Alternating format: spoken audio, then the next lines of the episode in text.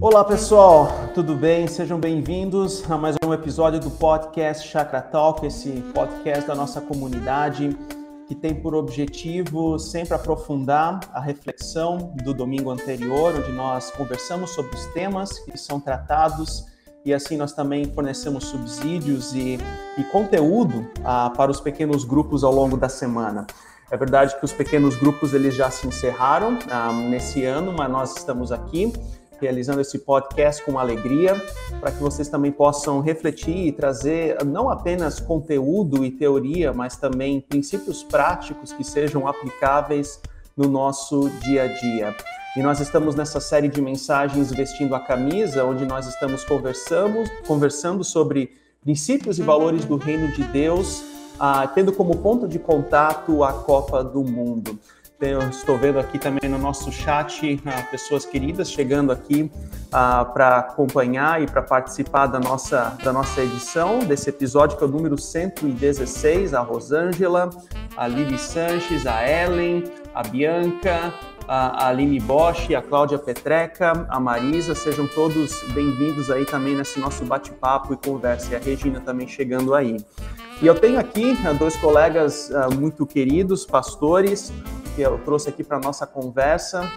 Eu gostaria de chamá-los aqui para o nosso bate-papo. Hugo e Tiago, tudo bem com você, Hugo? Como é que estão as coisas? Bom dia, André. Bom dia, Tiago. Bom dia quem está aí com a gente, nos acompanhando. Por aqui tá tudo em ordem, dia ensolarado, tá bonito. Eu estou ouvindo algum passarinho cantar. Eu não sei se é aí na casa do Hugo, como é que estão as coisas, mas tem trilha sonora aí nesse podcast hoje, né? É aqui, ó, é algum sabiazinho que está aqui perto, viu? Que legal, que legal. E você, Thiago, tudo bem? Como é que estão as coisas? Oi, André, tudo bem, graças a Deus. Volta com você e o Hugo aqui.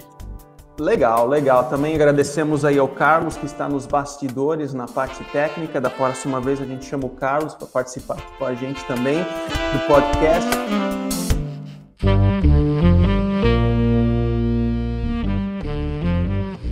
Ah, no domingo, ante, no, ontem, né, no domingo, se você está acompanhando ao vivo ah, pelo YouTube, nós tivemos a terceira mensagem da série de reflexões Vestindo a Camisa.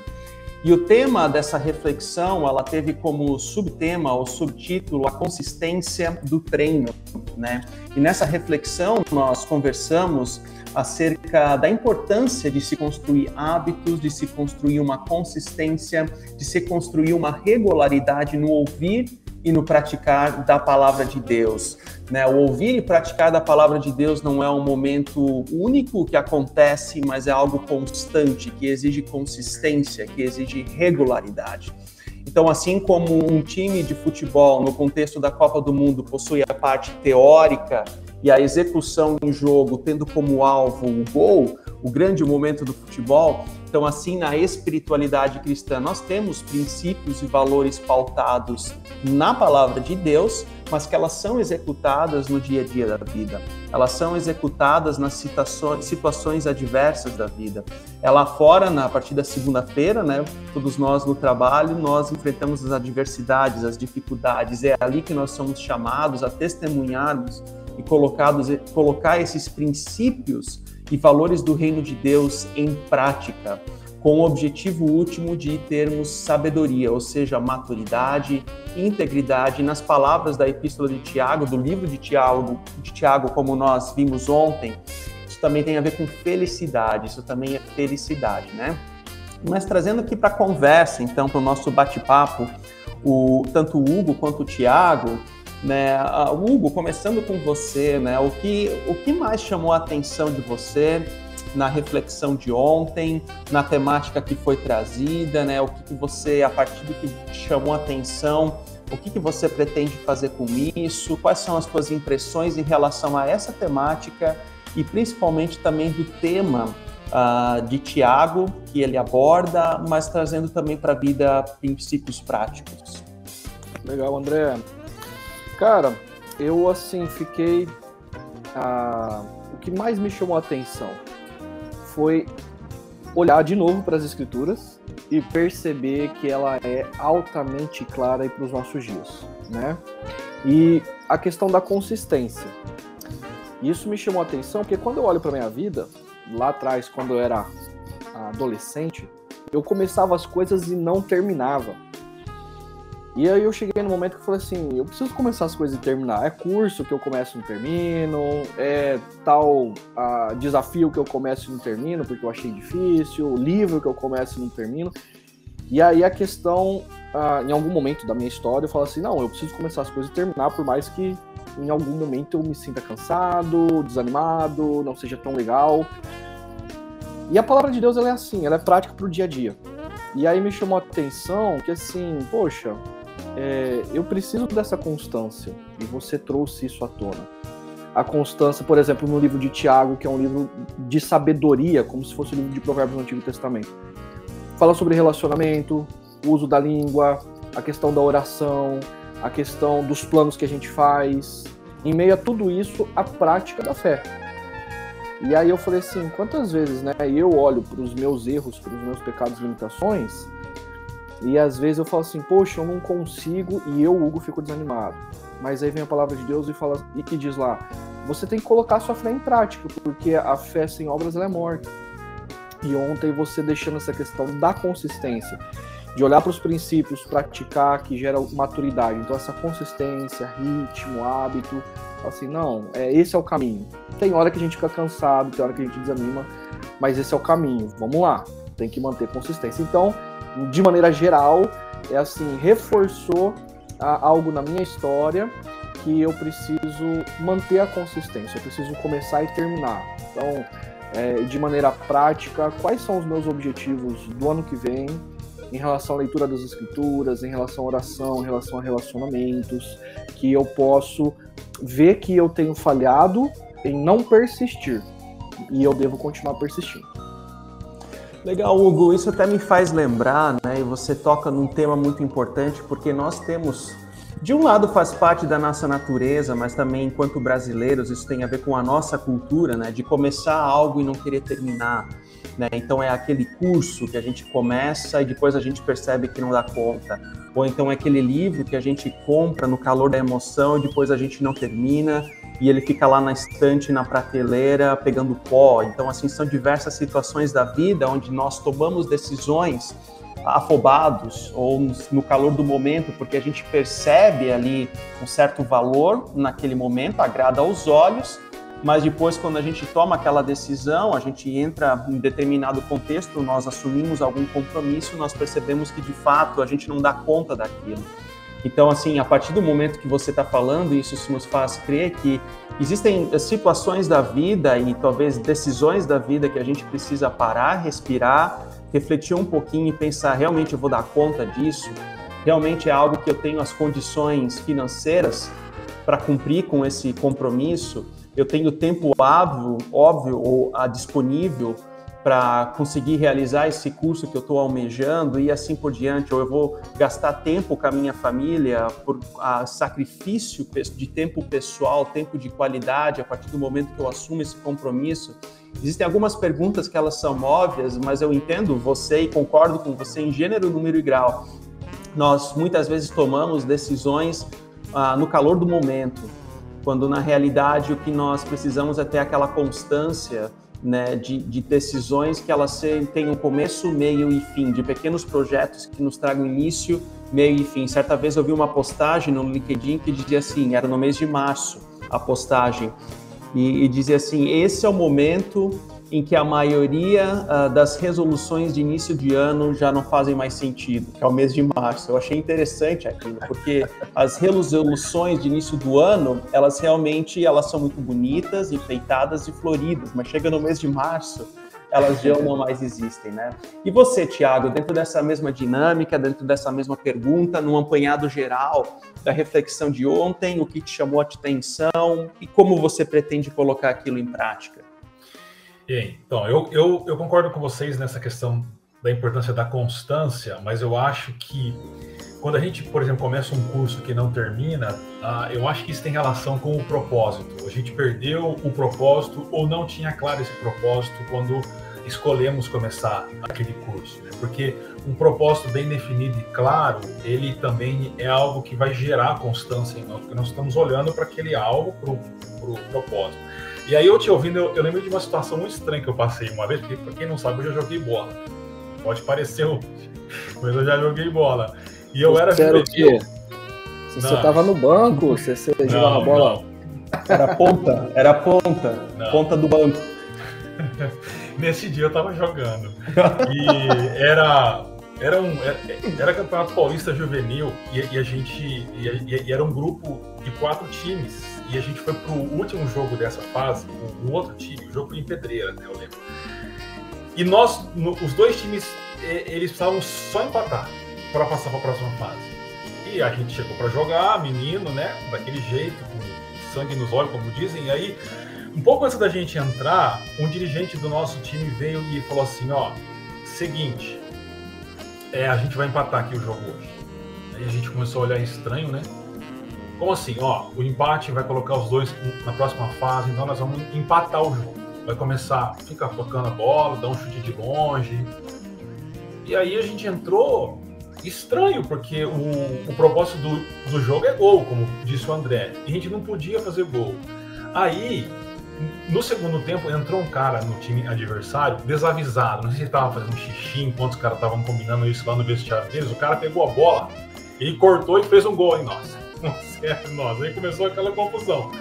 Aí começou um, um, uma falação entre eles assim, e aí a gente fez um gol, mas um negócio estranho também. Sabe quando eles deixaram, assim, de corpo mole e empatou o jogo? Bom, Final da história, a torcida percebeu isso. E meu pai estava na arquibancada, depois ele falou assim, cara, que papelão que vocês fizeram hoje, né? E é estranho demais, porque a gente não tinha o propósito do jogo, que era fazer gol, a gente não podia, né? Então ficou um negócio sem vida, assim. No final da história, a gente empatou os dois clubes, os, os dois times foram para outra fase, né? Mas é, sem um propósito definido e claro, fica sem graça. Então, essa experiência que eu tive, eu me lembrei enquanto você contava. Então, sem dúvida, a constância é importante, mas é o propósito, claro, definido, é importante também e é isso que eu tomei para mim. Legal, Tiago. Acho que esse é um ponto muito importante um, e também que tem a ver não apenas com a nossa, uh, com a reflexão de ontem, do domingo, sobre a questão do lugar do propósito das nossas vidas, mas também que tem a ver com com os alvos e propósitos e objetivos das nossas vidas como um todo, né? Então é importante a gente considerar que tudo aquilo que a gente faz, a gente precisa ter um, um, um caminho, um alvo, um direcionamento nesse sentido. Há inclusive um livro dos anos 2000, 2004, 2005, talvez, uh, do Ed René, que sempre está nesses debates acalorados né, na, no contexto midiático do mundo evangélico, mas, a meu ver, um livro dele que é muito importante na minha vida pessoal, espiritual, foi muito, muito valiosa. É um livro chamado Vida com Propósito ou Vivendo com Propósito, alguma coisa nesse sentido. Não é o do Rick Warren, mas é um título muito parecido, onde ele aborda justamente nesse sentido. É um dos meus primeiros livros que eu li enquanto cristão, recém-convertido, e para mim foi muito importante refletir numa vida que traga significado, porque nós passamos por provações, nós passamos por dificuldades, né? E até existe um ditado oriental que diz que por maior que seja a montanha, ela nunca tapará o sol. E na espiritualidade cristã eu penso que é nesse mesmo caminho. Por maior que seja as provações, as dificuldades que nós vivenciamos, isso não significa dizer que nós não temos um Deus que nos olha do alto e que nos dá direcionamento, que nos dá caminho e nos traz propósito, sentido para a vida. Uma pessoa que vive sem sentido na vida, sem propósito, sem entender o porquê que ela acorda de manhã, o porquê que ela vai dormir à noite, é uma vida muito apática, é uma, é uma vida muito feliz, infeliz. E nesse sentido, a palavra de Deus ela nos convida a empregar significado e propósito em todas as situações da vida, não apenas nos grandes momentos, nos grandes eventos, nos momentos extraordinários, mas também nas pequenas situações da vida. Eu estou aqui com uma mensagem da, da Simone aqui, né? O pessoal vai. Você pode também compartilhar, tá? trazer perguntas, tecer comentários também aqui no nosso, no nosso chat para que a gente possa também participar cada vez mais aqui também da nossa da nossa reflexão, tá? E a Simone ela pergunta por que usar como plano uh, ou pano de fundo a Copa ou futebol. É uma pergunta muito importante, tá, Simone? Uh, uma das missões, uma da, dos, dos itens, das virtudes, dos valores que tem a ver com a missão da comunidade Chácara Primavera também tem a ver com a criatividade. Ou seja, você identificar pontos de contato na cultura, na sociedade e a partir desse ponto de contato, você compartilhar dos princípios e valores da palavra. Então, e sempre foi assim desde os seus 20 anos de comunidade e a Chácara Primavera, ela sempre, ela, eu até diria que foi pioneira, até mesmo no contexto nacional, de fazer isso de uma forma com, tão, com tanta excelência, de identificar filmes, seriados, livros, histórias, uh, que acontecem no dia a dia da vida das pessoas e a partir desse ponto você traz um princípio e valor do reino de Deus. Então já aconteceu assim, eu me recordo que eu conheci a chácara no ano de 2011, talvez 2012, enquanto eu ainda estava lá no sul do Brasil, e havia uma série sobre o filme do Noé. Eu não sei se vocês se lembram, o e Thiago, do filme do Noé, e a série de mensagem era sobre a, entre a cruz e a arca. Então, com base nesse filme de Noé. Daí também teve aquele livro A Cabana, onde houve uma série de mensagens também a partir desse, desse, é, desse livro, também séries de mensagens em outros momentos, em outras edições da Copa, Olimpíadas, ou seja, em geral, Simone, ela vai mais ou menos nesse sentido. Nós não estamos aqui numa roda de conversa entre amigos para falar de futebol, para zoar com o corintiano. Não, não é esse o nosso propósito. Nosso propósito é de compartilhar os princípios e valores de Deus a partir de um ponto específico, ponto cultural, que agora, nesse momento, tem a ver com a Copa do Mundo. Mas dando sequência aqui na nossa reflexão, tá? Ah, ah, tanto Hugo quanto Tiago, nós conversamos sobre a questão da sabedoria. Tá? O local da sabedoria, e talvez o livro de Tiago, no Novo Testamento, seja, ah, por excelência, o livro que nos traga subsídios para sermos uma pessoa, sermos homens e mulheres discípulos e discípulas de Jesus, que tem essa marca da sabedoria de Deus, a sabedoria que ele utiliza como a sabedoria do alto, tá? Mas assim, quando a gente fala dessa sabedoria do alto, sabedoria terrena, tá? A, a pergunta que eu tenho para vocês é como ser sábio aos olhos de Deus, tá? Então imagine aqui uma situação de um casal que está passando por, por, dificuldades no relacionamento, ou talvez um, um, adulto, um jovem adulto que é solteiro ou divorciado, que também tem as suas, as, os seus dilemas envolvendo uh, solidão, alguém que está divorciado, que também tem todos esses traumas relativos a essas situações da vida. Então, como aplicar esse encarnar esses princípios e valores do reino de Deus em situações concretas do nosso dia a dia? Você tem algum direcionamento em relação a isso, Tiago? André, é interessante porque quando se fala em, em, sabedoria, a gente pensa muitas vezes na filosofia grega, que também tem seu, seu desenvolvimento de sabedoria. Uhum. Mas a sabedoria grega, ela é muito mais relacionada a um conhecimento teórico e racional de assuntos dos mais diversos. No pensamento hebraico, que você destacou isso ontem, é, a sabedoria está completamente relacionada à prática diária. Então ela é muito diferente, ela é totalmente diferente da sabedoria grega. Então, para o pensamento hebraico, e esse é o pensamento de Jesus, né? A sabedoria ela é algo muito prática que você é, manifesta na vida, nas escolhas simples e nas escolhas mais, mais complexas. Então, encarnar essa sabedoria é a gente praticar o que a gente aprende na palavra de Deus, através dos princípios da palavra de Deus. E como é que a gente aplica? Bom, como vocês é, bem disseram, o Hugo já falou e agora você, Tiago é o texto de sabedoria do Novo Testamento. Ele é. Só que Paulo, em 1 Coríntios capítulo 1, versículo 24, ele vai tratar um pouco dessa questão de sabedoria e ele faz uma afirmação muito interessante. Ele diz: Jesus é a sabedoria de Deus. Então, o que seria aplicar os princípios da palavra de Deus? É sermos discípulos e discípulas de Jesus, ou seja, nos esforçarmos para vivermos como Jesus viveu E aí, por exemplo, o marido, é, ele precisa obedecer o que a Bíblia orienta a, os maridos a tratarem sua esposa, amando-a, respeitando-a, assumindo a liderança no sentido de serviço do lar, e a esposa também, de acordo com a palavra de Deus. Então, é ser discípulo, discípula de Jesus em obediência ao que a gente aprende na palavra de Deus. É, essa seria a sabedoria bíblica aplicada à vida. Legal, legal, Tiago. E você, Hugo, como é que como é que você reflete a partir dessa aplicação, tá?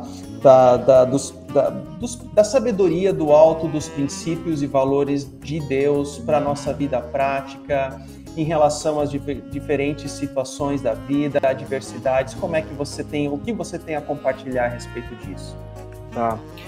Eu estava pensando aqui na, na resposta do Tiago, e eu estava, eu não sei na prática como é a cultura a judaica, hebraica ou a cultura oriental, mas dá a entender que eles são mais, re, mais reflexivos uh, e práticos em relação à vida, né? Então eles refletem muito. Já nós no Ocidente somos altamente pragmáticos. A gente vai fazendo, vai fazendo só para dar certo, mas sem refletir uh, tanto e sem uh, reavaliar, mudar e etc. Então, uh, por exemplo, para um casal que tem conflito, o que seria um casamento à luz das escrituras é, de um bom convívio? Eu acho que essa é pergunta de ordem prática. É, se eu sou um discípulo de Jesus, eu estou tendo um conflito, é, por que, que eu estou tendo conflito? Qual é a origem do conflito? Né?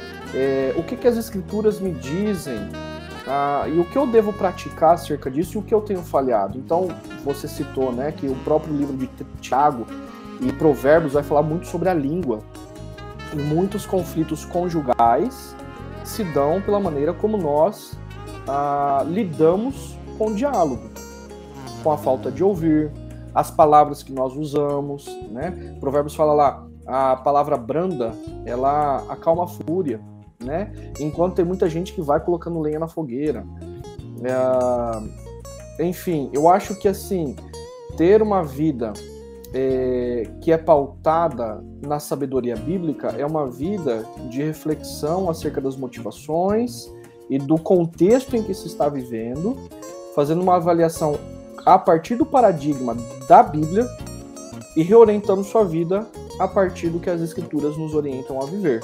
Então, ah, tem maridos que não se sacrificam pelas suas esposas, tem esposas ah, que não respeitam seus maridos, tem filhos que não obedecem e não se submetem aos pais, até porque a gente vive numa cultura de é, autonomia, de independência. Cada vez mais os filhos têm que viver e se descobrir por si, si mesmos, e quanto mais dependente dos pais, pior é né? Enquanto as escrituras dizem ao contrário. E por aí vai, André. Eu acredito que uma vida pautada à luz das escrituras, compreendendo o seu momento histórico, compreendendo suas dificuldades e perguntando como a Bíblia me orienta a viver. Então eu, eu, eu preciso fazer opção de como a Bíblia me orienta a viver. Legal, Hugo. Acho que é muito importante o que, que vocês colocaram, tanto você, Tiago, quanto Hugo, a respeito desse processo de colocar né, o que, que é a vontade de Deus dentro de situações concretas da nossa vida, porque esse é o ponto, né? Essa é a arte da espiritualidade cristã. Como é que eu trago aquele princípio para dentro da dificuldade que eu tenho na área, por exemplo, emocional, na área da depressão, na área dos relacionamentos interpessoais, na dificuldade de encontrar o meu local na área de trabalho e assim por diante. Então, essa é a arte da vida. E eu sou uma pessoa, ainda em resposta a essa pergunta, eu sou uma pessoa muito metódica. Então, assim, existem áreas, existem situações da vida em que eu sou muito flexível, mas em outras eu sou muito processual. Eu sou muito metódico, né? Uma pessoa muito metódica. Então, assim, se tratando de conflitos, adversidades, provações que a gente enfrenta na vida, Uh, eu faço pelo menos uma divisão em três partes. Né? A primeira delas é entender um problema biblicamente, entender a situação biblicamente. eu tenho muita dificuldade com o teólogo que quer ser psicólogo e com o psicólogo que quer ser teólogo, né? Eu acho que algumas distinções elas precisam ser feitas. Existem problemas de ordem emocional, de ordem física, existem problemas que eles estão relacionados ao coração. E eu penso que quando se trata de problemas do coração, nós precisamos entender um problema biblicamente. Um casal que está em conflitos, ele precisa entender aquele problema também biblicamente, que nós vivemos num mundo com a marca do pecado, e nós somos chamados, dentro desse exemplo do Hugo, né, a exercermos o amor, o domínio, e muitas vezes nós não conseguimos, nós não realizamos isso, porque nós somos pecadores. Ou então um solteiro, uma pessoa adulta que está divorciada, que, que no afã de, de, de ter uma pessoa junto e próxima também toma decisões erradas e com isso traz também impactos quando não acontece um relacionamento efetivo, traz também impactos negativos uh, na nossa vida. Então é necessário a gente entender o problema uh, biblicamente falando. Mas isso não é o fim. Nós não estamos aqui apenas para entender o problema biblicamente, mas nós precisamos nos agarrar numa esperança, entender qual que é a esperança bíblica, o que que aquela palavra de Deus tem a dizer a partir desse problema, a partir dessa situação, qual é a esperança que eu posso me agarrar. E nós cremos um Deus que nos restaura, que nos purifica, que nos transforma de dentro para fora. E se não houvesse essa esperança, ah, nós cairíamos no desespero, porque nós apenas abordaríamos sobre problemas. Então, entender o problema biblicamente, entender qual é a esperança que nós compreendemos, mas se a gente parasse aqui nesse segundo ponto, seria meramente subjetivo. Existe uma terceira parte que tem a ver com entender a prática bíblica.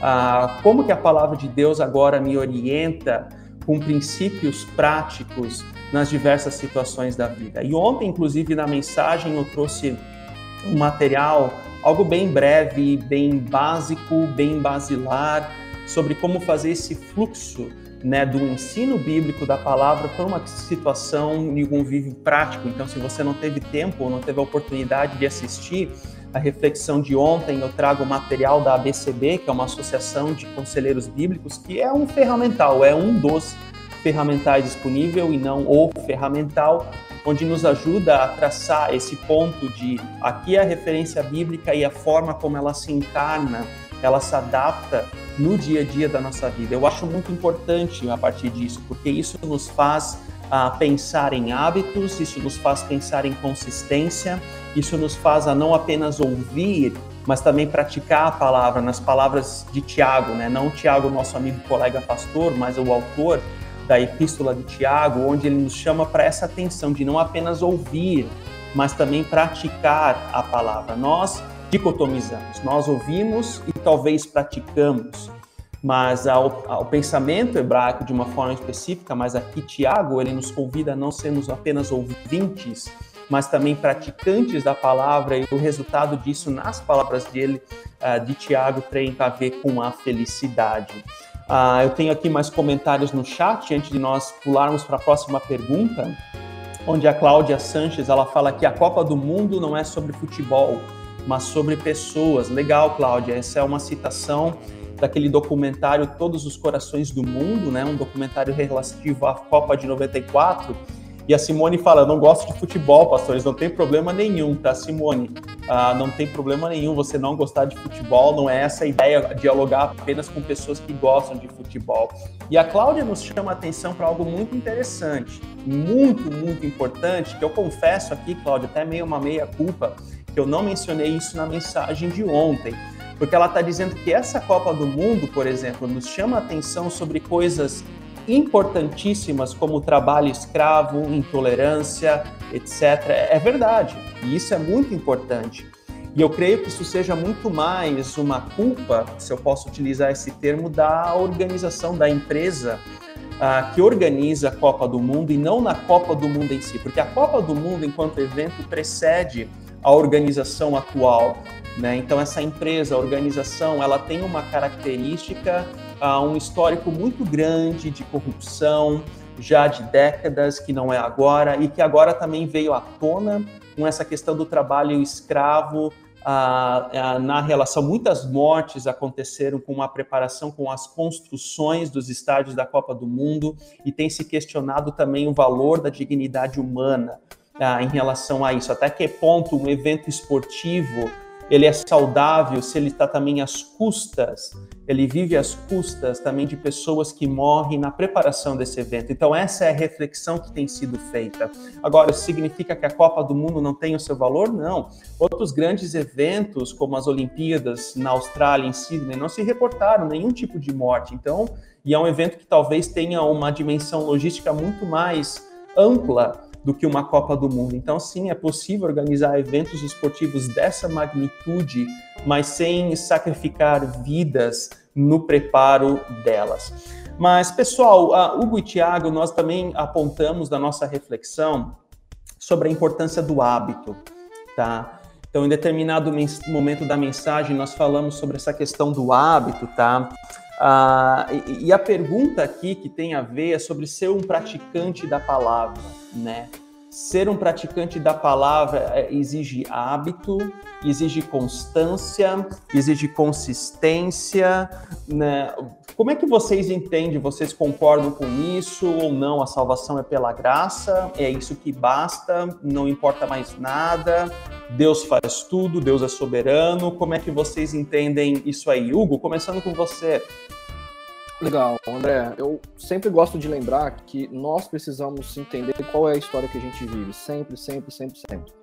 Então a gente precisa lembrar que Gênesis 1, Gênesis 2, Deus criou o um universo perfeito e ele nos chamou para participarmos, além de nos criarmos, nos criar como parte da criação, ele nos vocacionou a sermos co-criadores com ele. Então ele gostaria, ele gostaria e nos vocacionou, ele quer que nós desenvolvemos a boa criação dele junto com ele. Então, ele é aquele que estabeleceu os princípios, a gente tem que perguntar quais são os princípios e junto com ele desenvolver a boa criação. A gente tem Gênesis 3, a gente rompe com Deus criador e não colabora e não participa com aquilo que ele está fazendo na história. Ele chama um povo, esse povo para viver de maneira tão bela, tão linda, com, participando e desenvolvendo a boa criação, a dele e ele habitando no meio do povo e agora com a igreja habitando na igreja, né? Enviando o Santo Espírito após a morte e ressurreição de Jesus, que então nós continuamos a desenvolver junto com ele a boa criação dele e isso envolve a gente. E Paulo vai dizer o seguinte: é, vocês precisam desenvolver a salvação de vocês. A salvação é, nos é dada de presente, pela graça, não por mérito, não é, a gente não merece de maneira nenhuma, mas é porque Deus nos ama e Ele está nos chamando, nos convencendo do seu amor, convencendo da verdadeira história da humanidade. A gente recebe esse presente de graça, aí a gente abre, pra, abre o pacote e dentro desse pacote a gente precisa continuar desenvolvendo. É, é, um presente ferramental também, né? Não é para apenas benefício próprio, embora tenhamos benefícios nesse relacionamento com Deus, mas também para benefício do próximo e de toda a criação. Então, a gente precisa sim participar, desenvolver hábitos, nos arrependermos, é, termos rotina, consistência, vestirmos a camisa do reino de Deus, isso no âmbito pessoal, âmbito familiar, âmbito profissional, porque Deus está fazendo a história, Deus está desenrolando a história e a gente está participando junto. Então eu acredito sim, André, que como que é isso? Como que a gente coloca isso em prática? A, a, aquilo que Deus nos orienta pelas escrituras deve se tornar rotina, deve se tornar hábito. Né? Você citou o James Clear, o autor do Hábitos Atômicos, ele diz lá o seguinte: olha, uma rotina ou prática executada regularmente, isso é um hábito. Uma rotina ou prática executada regularmente. É, isso passa, ah, sim, pela leitura das escrituras, pela oração e pela prática das escrituras, pela prática da oração. Então, você passou aquele esqueminha lá de 2 Timóteo 3,16, a Bíblia ela é inspirada por Deus e útil para ensino, para correção, para exortação, é, ah, e eu esqueci a última palavra. Mas, e aí, se a, as escrituras estão me apontando um determinado momento, e, e o que eu vou fazer com aquilo? Eu preciso colocar em prática. Uh, eu preciso ter prática da, da, leitura das escrituras, eu preciso ter a prática da, da oração, de perceber o que Deus está fazendo na história, e a prática de colocar aquilo que as escrituras estão me orientando a viver naquele momento. E se tornar um hábito. Então, Se as escrituras, você deu o exemplo lá de um casal, né? Que está com conflito. Se as escrituras me dizem para as minhas palavras serem amáveis, eu preciso tornar um hábito palavras amáveis. Se as escrituras dizem que eu devo uh, perceber qual é o momento, a gente vai lá para Eclesiastes, né? Há tempo para tudo. Qual é o momento então que eu estou vivendo? E aí percebendo o momento que eu estou vivendo, talvez meus filhos são pequenos, talvez eu estou divorciado e eu tenho grandes expectativas, esperanças ou frustrações. Esse é o meu tempo. Então a Bíblia está me dizendo para criar um hábito de entender qual é o momento que eu estou vivendo. E aí ela vai dar outras orientações. Então, a sua pergunta é como que a gente encarna a palavra? A gente olha para as escrituras, percebendo que nós somos participantes com Deus do que Ele está fazendo na nossa história e da humanidade. E vendo esses princípios, a gente precisa tornar um hábito, hábito, uma rotina ou prática executada regularmente, o que demanda de nós consistência, perseverança, repetição. É isso aí. Legal, Hugo. E, e, e, quando eu penso nessa sua pergunta, né, como encarnar a vontade ou a palavra de Deus, em outras palavras, você está querendo dizer, né, como saber qual que é a vontade de Deus para as nossas vidas em determinadas áreas, em determinados temas, né? Então aqui que entra a consistência, aqui que entra o hábito, a regularidade no contato e manuseio das escrituras que você também traz de uma forma muito sábia em relação a isso, né? Porque, e como eu mencionei eh, ontem, eu gostaria muito de ter cinco ou seis pedrinhas, jogar, balançar na mão, colocar na mesa e saber qual que é a vontade de Deus para determinada situação da minha vida. Mas não é, não são assim, não é assim que as coisas funcionam.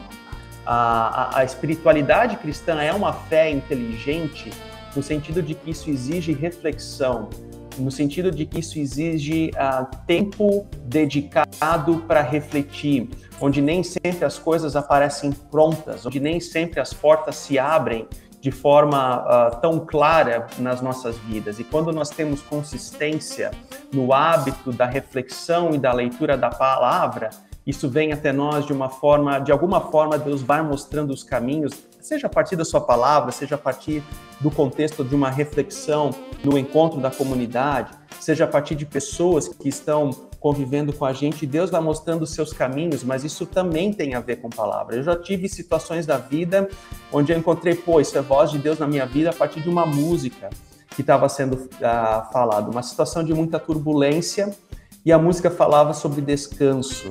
Isso veio para o meu coração e caiu para o meu coração como um refrigério. Isso também tem a ver com uma situação da voz de Deus sendo direcionada para as nossas vidas, ou então numa situação onde eu tinha muitas dificuldades ah, em relação a algumas decisões na área ministerial e veio o Salmo 37 numa reflexão numa saudação de um encontro em uma outra igreja, onde que dizia assim: entregue o teu caminho ao Senhor, confie nele, o mais ele fará. Pronto, aquela palavra foi um bálsamo para minha alma, para o meu coração, porque eu sabia que Deus estava conduzindo, Deus estava indo ao encontro, mas eu também não tinha resposta naquele momento sobre qual caminho que eu ia seguir. Por essa razão, que a espiritualidade cristã é uma fé inteligente, porque nós não somos meramente passivos no recebimento de uma informação com Deus, ele trabalha junto conosco.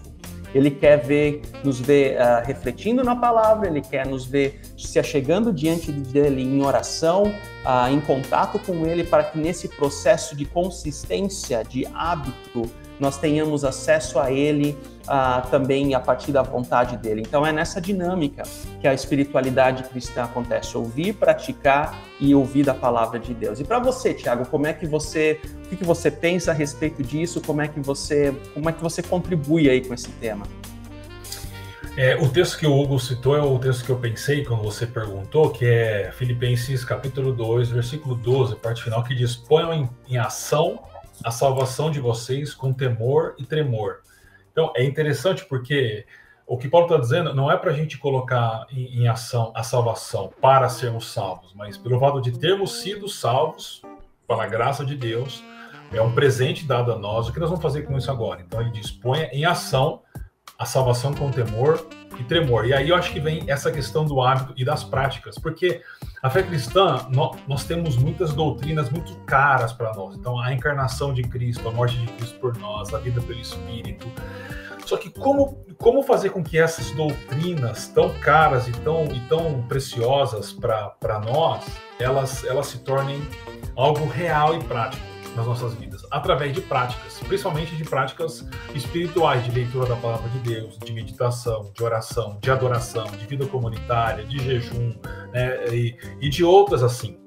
E tudo isso está dentro de um pacote maior que é essa questão do hábito ou do treinamento. Isso fez muita diferença para mim e faz até hoje, porque uma coisa é você ter uma ideia, ter um, uma concepção, a outra é quando através do hábito e da prática, ela ou do treinamento, ela se torna algo é, real ah, e aplicado à sua vida. Eu lembro de, um, de, um, de uma trilogia do, do, Jay, do James é, Smith que ele fala sobre essa questão da liturgia e da prática, e ele fala como que é importante é, a, a, prática para a gente mudar esses hábitos nossos, né?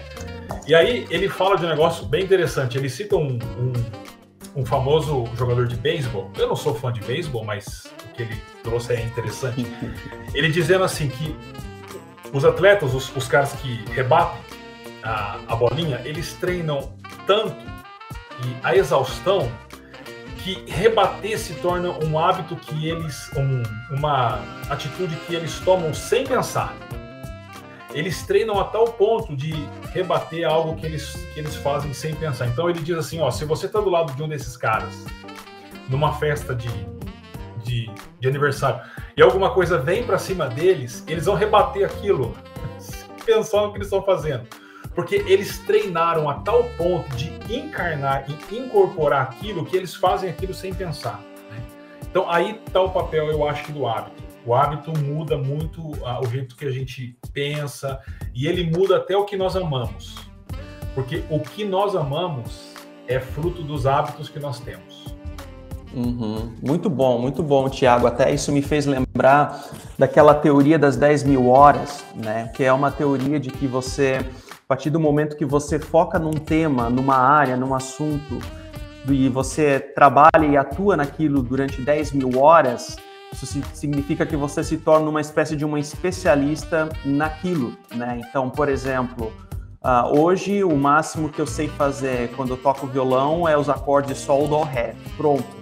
Mas se eu focar com as minhas 10 mil horas em 10 anos, isso geralmente leva 10 anos dentro dessa matemática, isso significa que depois desse tempo eu vou estar fazendo aí solos de guitarra no estilo Steve Vai, né, entre outros. Ou seja, é uma característica natural do ser humano, né, do qual se a gente foca em áreas específicas, mas com ênfase e direcionamento, com método e hábito, a gente consegue fazer daquilo, o cérebro não mais decide por aquilo, isso se torna algo natural, como você mencionou desse exemplo do, do beisebol, né? Eu acho que isso também vale para nós hoje. Agora, se tratando, fazendo essa conexão com a espiritualidade cristã, o manuseio com a palavra, uh, no longo prazo faz com que nós tenhamos também uh, melhor discernimento das tomadas de decisões, sejam aquelas que demandam um pouco mais de tempo, sejam aquelas decisões rápidas, porque existem situações da vida em que nós precisamos tomar decisões rápidas, nós não temos tempo de pensar. É mais ou menos como no, no Antigo Testamento. Quem é que tem uma oração bem breve, Tiago, que deixa eu me lembrar. Tem algum personagem no Antigo Testamento que nós estávamos Neemias. Neemias, é verdade, né? Neemias, que ele teve uma. Ele não teve tempo de orar. É o rei que chega até ele e pergunta: o que, que você quer? O que, que você quer? Mas o Neemias já estava orando por um bom tempo e naquele momento especificamente ele não podia orar. Ele não, não, não teve condição de parar para orar, não. Ele já teve que dar, tomar a decisão. Eu quero voltar para minha terra, para ajudar o meu povo. Ali é a resposta dele, né? Então essas são as situações da vida. E quando a gente se trata, quando, quando nós falamos dessa questão da, do manuseio e contato com a palavra de Deus especificamente, mas claro, dentro dessa amplitude do que é uma disciplina espiritual, que envolve também a devoção, a oração e assim por diante, né? Eu não sei de vocês, mas eu não sou assim tão adepto dos chamados planos de leitura bíblica. Eu pelo menos não tenho isso como uma prática, mas isso é algo pessoal meu, né? Então, assim, eu já tentei fazer as leituras bíblicas da, sei lá, um, a leitura da Bíblia em um ano, uh, onde você lê ali uma média de cinco capítulos por dia, que é legal, é uma boa pedagogia, é uma boa metodologia, mas eu não sei de vocês, há dias em que eu não tenho cabeça para ler cinco capítulos, eu posso ler um capítulo. Mas há dias que eu não tenho cabeça para ler cinco, eu posso ler dez, eu posso ler quinze. Então, assim, é muito mais uma questão de consistência em contato com a palavra. Esse é meu alvo, é minha meta, ao invés de ter um plano específico de leitura bíblica. Ao menos essa é a minha experiência. Com vocês, há algo específico para compartilhar nesse sentido?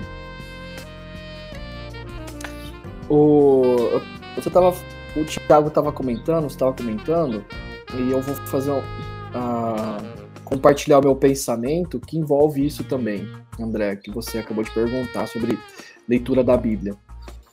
É, tem muita gente, a gente está falando sobre hábito, né? E tem muita gente que tem hábito cristão, tem o comportamento correto, mas não tem o coração correto. Já viu aqueles aquela situação onde assim a família ela vive um perrengue durante a semana. Um grita com o outro, um, um desrespeita o outro, o filho não obedece, crise na, no, no relacionamento com a esposa, com o marido. Aí vai o, o, a família tá indo na direção do prédio da igreja, no encontro de domingo, no carro. Aí, a hora que passa do portão, assim, parece que tem um portal de santidade né? Um né? Aí o pai fala assim, ó, agora todo mundo sorrindo, a molecada tudo chorando, a esposa já com a cara fechada. Aí fala assim, ó, agora todo mundo uh, se comporta direitinho. E aí é aquela família doriana do domingo, né? É, e aí eu fiquei pensando, cara, a gente pode até criar hábitos para ter os comportamentos corretos. Mas o grande desafio nosso, que é o que você falou agora sobre a leitura da Bíblia, é ter um coração correto voltado para a palavra de Deus. Não só o comportamento correto, né? E, e, e, tem muita gente que acha que assim, ah, eu vou ler a Bíblia, quero ler a Bíblia o ano todo, e ela tem um orgulho, entre aspas, espiritual, de que ela está com contato com a Bíblia, mas a vida não é transformada.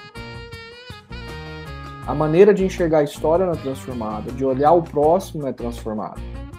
Então, assim, a gente precisa dessa questão, como a gente está falando nessa série sobre vestir a camisa, entender a nossa convocação, vestir a camisa de quem foi convocado, saber que precisa viver em relacionamento com o outro, ter consistência não só no comportamento, mas no coração.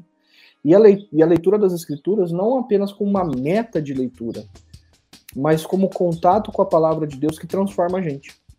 Então, agora, respondendo sua pergunta, André, eu acho que assim, particularmente, é, faz. Ah, eu, eu tenho assim, eu ouço a Bíblia ao longo de todo o ano. E existem momentos também em que eu paro para ler as Escrituras, é, para assim, deixar as Escrituras me lerem e deixar as Escrituras me orientarem eu me encho das escrituras e me esvazio das, das minhas preocupações, às vezes das minhas motivações erradas, e ela vai orientando para que então o meu coração esteja correto e também o meu comportamento correto. E eu não há, eu concordo plenamente com você, não é a quantidade de capítulo que a gente lê, mas é a quantidade é, ou a qualidade que a gente tem diante da presença de Deus a, e querer ser orientado pela palavra de Deus e é então aquilo se tornar um hábito. Desculpa aí meu comentário, mas eu acho que, é, especialmente no momento que a gente está vivendo, não é só ler a Bíblia, né? 15 capítulos, 10, 5 capítulos por dia, porque não gera transformação. E o que a gente tem conversado, igual essa questão da consistência e do hábito, é que gera uma, primeiro, ah, igual você falou, né? No coração, ontem. E aí, do coração, isso vai uh, para fora, não de fora para dentro. Uhum. Não, legal, Hugo. Não, tranquilo, legal. E é, o que você me fez lembrar em relação a essa pergunta do, do, do, plano, né, é que existem também os aplicativos de plano de leitura, onde eles são temáticos, não necessariamente por capítulos. Né? Então, existem temas específicos que daí você lê uh, versos ou uma pequena reflexão de devocionário orientados para aquele tema específico que você está procurando, né? Então, assim, é eu entender qual é a minha situação de momento e deixar que a própria palavra de Deus fale para mim a partir daquela temática específica, ao invés de seguir um plano de leitura sistemático. Mas isso, isso é muito pessoal, né? E aqui, de novo, nós não estamos falando a favor deste ou daquele plano de leitura, mas o que importa realmente é a consistência, né? E para você, Tiago, como é que você tem essa tua metodologia de, de, plano de leitura das escrituras? Você que é um cara até mais acadêmico, eu imagino que tem alguns comentários bíblicos ao redor da tua mesa também. como é que é para você? Olha, André, pastoralmente falando, eu sempre digo para as pessoas que qualidade é melhor do que quantidade em termos de leitura bíblica. Então, é, é importante que a pessoa não tenha pressa em ler a Bíblia, então ela tenha uma cadência na leitura e deixe com que a palavra de Deus vá entrando, encharcando o seu coração. Mas, ao mesmo tempo, é importante que a pessoa tenha uma visão é, completa do texto bíblico. Então, é bom que ele leia assim, a, a Bíblia na sequência que a Bíblia mesmo tem. Então, a minha, a minha sugestão para as pessoas é sempre elas terem a, no dia dois momentos de leitura bíblica. Um momento sem pressa, que ela pega um texto pequeno e, e aquele texto é o texto da meditação dela. E um momento em que ela vai ler o texto bíblico, assim, lê na sequência. Então, senta, vai lendo, lendo, lendo, lendo, lendo, sem se preocupar em, em parar muito. E, e, a sugestão vai além, no segundo passo, que é fazer uma dessas leituras no início do dia e a outra leitura no fim do dia. Para você margear, para você acordar e já ter acesso à palavra de Deus e, e para você ir deitar com a palavra de Deus no seu coração. Né? E é claro que se você puder fazer uso de alguns comentários assim simples, ah, isso sem dúvida vai, vai contribuir, mas não é algo fundamental fundamental é ter contato com a palavra de Deus dessas formas que eu ah, sugiro aqui às pessoas. Muito bom, muito bom, Tiago. O fundamental é ter contato com a palavra de Deus, como você falou, né? E aqui eu tenho, Hugo, a Cláudia Santos está fazendo uma pergunta interessante aqui para você a partir desse teu comentário, né? Será que essa questão do coração não seria alcançada em virtude do hábito da oração? O que você falaria a respeito dessa questão aí, Hugo? Legal, Cláudio. Obrigado por perguntar, viu? É, a minha resposta é sim e não. Porque, assim, tem muitas pessoas que são reflexivas e elas precisam colocar em prática. Elas até colocam em oração os desafios delas. A oração, ela é um hábito. Mas elas têm dificuldade de romper com a falta da prática. Uhum. Elas precisam dar o primeiro passo. Então, a, a, a, espiritualidade cristã, igual o pastor André colocou, o Tiago colocou, na compreensão hebraica, a, a fé ela é altamente prática, porque eu creio, eu pratico. Tem horas que demanda mais esse tempo de oração, é, com dentro do hábito da oração, mas tem horas que a gente de fato precisa romper ah, com essa reflexão de contemplativo, uma reflexão contemplativa, para ir para a prática. Porque se eu acredito naquilo, eu devo praticar aquilo. Né? Igual o Tiago fala assim, a fé sem obras ela é morta. Então, se eu creio que Deus está me conduzindo para essa determinada situação, além de colocar em oração, eu devo colocar em prática. É, então, é, você pergunta, será que esta questão do coração não seria alcançada em virtude do hábito da oração? Sim, do hábito da oração, mas a prática como resposta à oração que eu já estou tendo, porque Deus já disse para mim o que eu devo fazer. Tá bom, Cláudio? Não sei se os demais aqui querem compartilhar. Não, acho que é por aí mesmo, Hugo. Você refletiu bem a respeito disso do local, né? Mas é a consistência do hábito que também reflete nessa questão da oração, né? Muito bom. Nós temos aqui comentário da Ellen também que é muito pertinente quando ela diz assim: sabedoria é colocar o propósito de Deus dentro dos nossos propósitos. Muito bom, Ellen. É sonhar os sonhos que Deus também tem para nós. Deus é aquele que nos ama e nos direciona e a sabedoria é justamente ter essa conexão. Qual que é a sabedoria de Deus? Qual que é a vontade de Deus e quais são os nossos sonhos? Também em relação a isso, né? Mas agora entrando já na nossa parte final, tá? Eu gostaria de chamar vocês para conversa, para compartilhar algum momento, alguma situação, tá, onde Deus falou claramente ou deu um direcionamento na vida de vocês, assim, de uma forma muito prática e breve, tá? Uma frase que eu aprendi com a minha esposa quando a gente começou a namorar e que eu acho que até já compartilhei aqui em algum momento, é uma frase que dizia assim, ela disse que quando Deus fecha uma porta, ele abre outra de frente para o mar. Então, assim, até parece uma frase romântica num primeiro momento, mas essa é uma frase que, que ela me aliviou algumas dores ao longo da vida, porque Deus fecha muitas portas. A gente sonha alto, a gente quer algumas coisas, nós pensamos em conquistas, mas quando Deus fecha portas que para nós deveriam ser abertas, no fundo, no fundo, Ele está nos livrando de algo lá na frente. Então, quando ele fecha uma porta, ele abre outra dentro de propósitos e sentidos que vêm ao encontro da nossa vida. E certa vez eu lembro que eu tive uma oportunidade profissional ah, quando eu trabalhava numa empresa, numa organização lá do Sul, antes mesmo, antes mesmo de entrar no ministério, de ir para o seminário. E era uma posição que eu sonhava muito, que eu sonhava muito, né? e, e, orava a respeito daquilo. Poxa, Senhor, será que é mesmo a o teu, tua vontade, o teu interesse que eu assuma essa posição, ah, que eu assuma esse cargo, essa transferência? É algo que eu quero muito, mas eu não sei se eu tenho a competência ou os critérios exigidos para aquilo, né? E certa vez eu estava lendo o texto de Êxodo 3, né, onde que fala de, do chamado de Moisés, ah, onde Deus chama Moisés para que ele possa ir até o Egito, até o faraó, uh, para no contexto ali da retirada do povo de Israel do Egito, né? E a pergunta que, que Moisés realiza para Deus é: quem sou eu?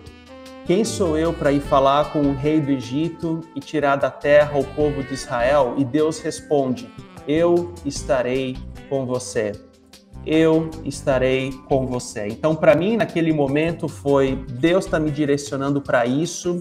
Eu, a minha pergunta né, comigo mesmo é: quem sou eu? Mas a resposta e a palavra de Deus é: eu estarei com você. Isso me trouxe alívio, isso me trouxe sossego, isso me trouxe, acalentou o coração e eu entrei dentro dessa dinâmica, dentro dessa nova área, com a certeza de que Deus estava conduzindo. Então, essa foi uma experiência que eu tive ah, de um momento específico da minha vida, né? Eu poderia citar outros que Deus fechou portas, esse Deus abriu portas, onde Deus falou de uma forma muito clara. E vocês, colegas, vocês têm alguma situação, algum exemplo de qual vocês também poderiam trazer? Hugo, você tem alguma situação? Eu tenho, André. Eu lembro que eu já estava pastoreando lá uh, em Indaiatuba, num projeto de plantação que foi Neta da Chácara, a comunidade Indaiá. E eu fui um dia sacar um dinheiro no caixa bancário, uh, caixa eletrônico, né? E o, o, o banco estava fechado, mas tinha fila para sacar dinheiro. E aí, é, eu me recordo que assim, eu estava especialmente lendo o Antigo Testamento, e o Antigo Testamento é, mostra o caráter de Deus acerca da justiça, né? E eu lembro assim de Deus é, falar comigo nesse determinado momento a pessoa estava sacando na minha frente e é, ela terminou de sacar e saiu. A hora que eu fui sacar o dinheiro, eu olhei assim em cima do caixa eletrônico, tinha eu acho que 200 ou 400 reais, que a pessoa esqueceu ali. E ela tinha acabado de sacar. Eu acho que ela foi pegar o comprovante, colocou o dinheiro ali pra. e pegou o comprovante e foi embora. Aí eu peguei aquele dinheiro, eu fiquei olhando pro dinheiro, aí eu peguei, olhei pro lado e coloquei no bolso. para pensar o que eu ia fazer, porque tinha mais gente atrás de mim também. E aí eu peguei, eu saquei o dinheiro que eu tinha que sacar, aí saí. Aí de repente veio um cara atrás de mim e falou assim, ô, ô, ô, divide o dinheiro comigo, meu. É, eu falei assim, como assim dividir o dinheiro? Ele falou assim, não, cara, divide o dinheiro. Eu falei assim, não, isso é errado. Ele falou assim, cara, como você é burro? Você vai perder esse dinheiro? Eu falei assim, não, o dinheiro não é meu e a pessoa pode estar precisando. Ele falou, cara, você é muito burro. Que mundo você vive? E aí eu lembro que eu olhei pro cara, voltei pro para dentro do banco ali de frente com o caixa eletrônico.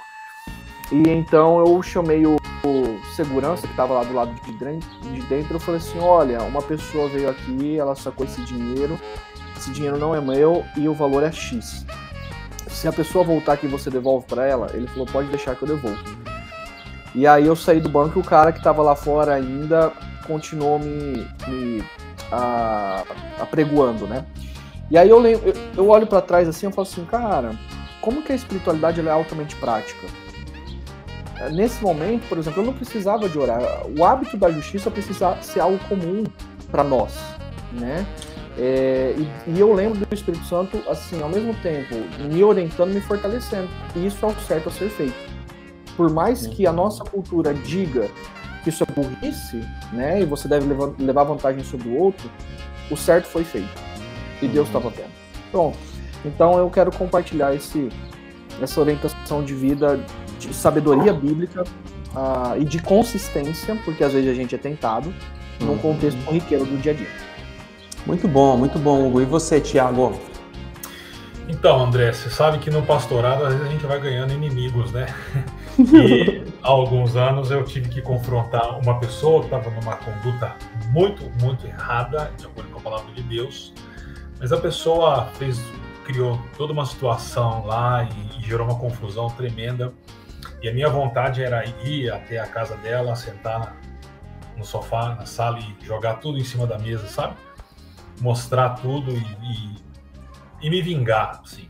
E, mas aí eu estava aprendendo que nós não devemos ler os salmos, mas orar os salmos. Os salmos são orações. E eu aprendi que a gente pode pegar cada salmo como se fosse nosso e orar os salmos. Então, no momento em que eu estava muito. A, minha vontade era, cara, esganar, né? É, eu estava, então, tomado por desejo de vingança e também é, muito chateado com muita coisa. Eu fui orando os salmos. E à medida que eu fui orando os salmos, Deus foi dizendo para mim de maneira muito clara assim: Tiago, isso não é da sua conta, isso é da minha conta. Então, continua fazendo o seu trabalho e deixa que eu vou cuidar disso. E é o que aconteceu. Então, eu, meu coração foi ficando aliviado, eu fui abandonando a ideia de vingança e de retribuir, fui aprendendo a confiar em Deus e é, Deus cuida do nosso caráter, Deus cuida da, Deus cuida da nossa, da nossa, da nossa imagem diante das pessoas se a gente cuida do nosso coração e da nossa caminho. Então, orar os salmos uh, me ajudou nesse processo.